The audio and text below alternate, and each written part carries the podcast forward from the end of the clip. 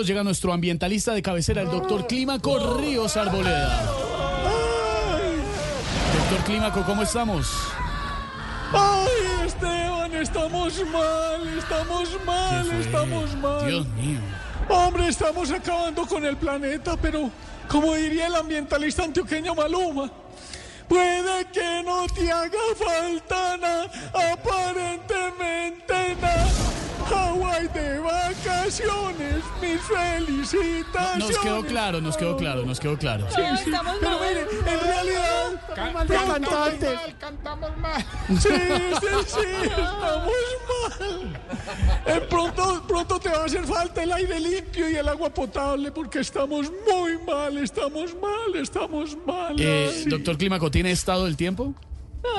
Claro que sí, mire, por los lados de Antioquia, más precisamente en el sector Opegui, hay una nube de dudas por el financiamiento de la campaña. Sí. Desde el sector de la oposición hay un huracán que viene con ataques y que exige claridad en el tema.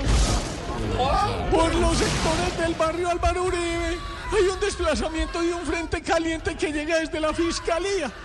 Todo ocasionado por el huracán Andrés Palencia y en sus vientos está si afecta o no el barrio antes mencionado.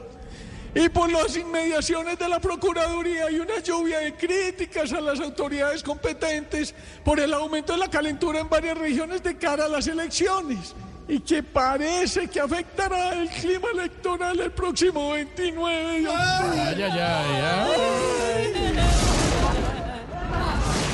Consejo es que nos enterremos vivos y así sufriremos ¿Qué dijo? ¿Qué dijo? Perdón, que nos enterremos vivos, ¿qué, qué, que no dejaron oír?